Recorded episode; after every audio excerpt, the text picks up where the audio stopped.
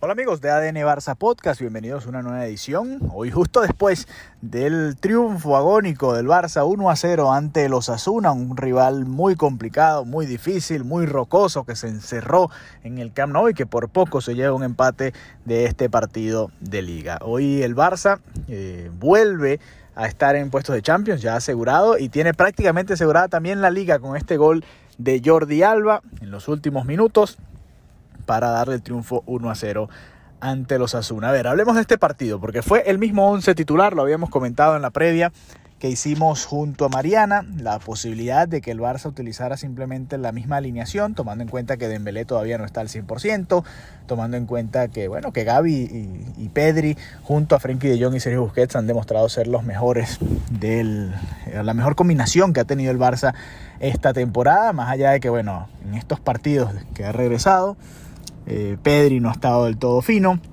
Hoy tuvo un par de jugadas, un par de situaciones en las que anteriormente las culminaba con un pase de gol o rematando a puerta eh, dentro de los tres palos. Tuvo un remate que pasó cruzado muy cerca para marcar el 2 a 0, que no pudo terminar en gol. Y bueno, lamentablemente eh, Gaby salió por molestias en la primera parte, tuvo que, salir con, por aparentes molestias, molestias perdón, en el aductor y le dio paso a Ansu Fati. Ansu Fati creo que, que va a ser el protagonista principal de la segunda parte de este episodio, porque vaya qué partido para analizar de Ansu Fati, ¿no? Eh, más de tres, entró perdón, en el minuto 65, jugó aproximadamente 65-70 minutos y creo que estamos viendo más o menos algo similar de lo que hemos visto de Ansu Fati en toda la temporada. Jugador que sí, que se le ven un poco las ganas, pero que le sigue faltando, ¿no? A la hora de definir. Hoy sin querer le quitó una oportunidad clara de gol a Pedri. Estuvo muy activo en el frente de ataque, pero le falta terminar de definir. Tuvo un disparo desde la frontal del área que fue muy bueno. Y, y bueno, que al final no pudo convertirse en gol. Y eh, pues veremos qué sucede. Eh, después también en minutos de descuento cerca del final tuvo una situación en la que se la pasaba a Jordi Alba o se la pasaba a Lewandowski. Decidió definirla él, muy bien, porque es el 10 del Barça y tenía una situación eh, inmejorable de cara al gol, pero terminó definiendo por fuera un poco lo que es la falta de confianza y la falta de fineza, de finura a la hora de definir frente al portero rival. Pero en todo caso, y ya centrándonos en lo que es el Barça, 82 puntos para el Fútbol Club Barcelona, la liga prácticamente encaminada, todo muy bien para irnos a esta pausa.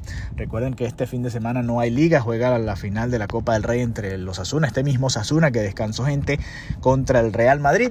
Y, bueno, más allá de que fue un partido en el que no, no vamos a recordar y no vamos a poner para volver a verlo en unos años, ni mucho menos, al Barça no es ningún secreto, le cuestan mucho los equipos que se encierran atrás.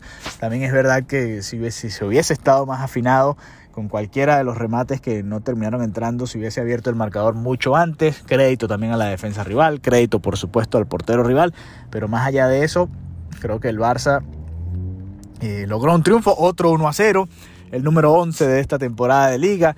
Va a ser la liga de los 1 a 0. Son 33 puntos que se logran eh, o bueno, si hubiesen sido 11 empates 0 a 0, hubiesen sido, imagínense, apenas 11 puntos, una diferencia de más 22. Estos triunfos por la mínima, que bueno, no es como nos gusta ganar, pero que es una manera de conseguir los puntos y de sacar adelante los partidos que se complican como este ante los Asuna. Llegó el gol de Jordi Alba, llegó otra vez con un remate de tres dedos, no fue el gol más bonito, pero terminó entrando y termina siendo entonces el gol que le da el triunfo al Barcelona, el gol que le da esos tres puntos importantísimos. Jordi Alba, que sin ser un protagonista principal de esta temporada, ha tenido momentos en los que ha venido desde el banco de suplentes y ha aportado bastante al conjunto Blaugrana. Así que bueno, eh, no hay demasiadas cosas que analizar. Creo que el Barça le faltó puntería, le faltó ser más fino de cara al arco rival. Y bueno, vamos a, ver qué sucede de cara al resto de la temporada. Pero por ahora, y este es el final de esta primera parte, Luego hablaremos de Ansu Fati. A continuación en ADN Barça. Regresamos amigos de ADN Barça, ahora sí, estaba camino al estadio de béisbol y ahora sí pude llegar y, podemos comentar en la segunda parte de este episodio lo que les quería decir y lo quería enfocar un poco en Ansu Fati, ¿no? Sé que ha sido tendencia el día de hoy, pues por la llegada de su agente a la ciudad de Barcelona y creo que el partido de hoy es un resumen de lo que ha sido la temporada de Ansu.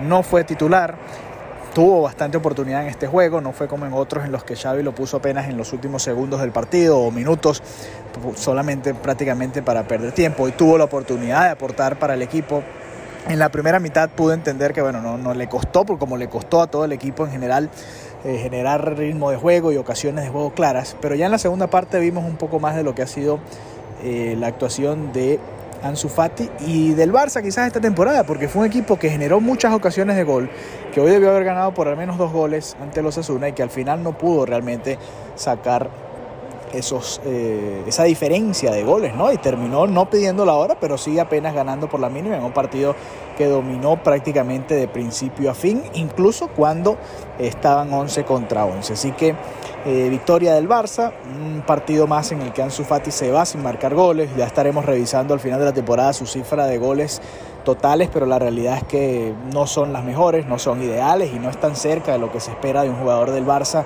un jugador que juegue en la delantera del Barça a pesar de que sea como suplente, esa es la realidad, ha perdido el puesto ante Rafinha, ante Ferran Torres en ocasiones, ante Gaby, que como mediocampista un poco más adelantado se ha ganado la confianza de Xavi esta temporada y ha sido parte del once ideal, un once que eh, hace unos años tenía a Ansu Fati como una de las figuras principales, cuando estaba el propio Messi, era Ansu Fati y fue y llegó a ser jugador del mes y bueno, que lamentablemente con las lesiones y toda la situación que se ha venido dando, pues no hemos vuelto a ver esa mejor versión. Sin embargo, quedan algunos partidos de temporada, veremos qué sucede en el verano y lo estaremos comentando por supuesto muy cerca acá en ADN Barça. Así que gracias por habernos acompañado y nos reencontramos pronto nuevamente acá en nuestro podcast. Hasta la próxima.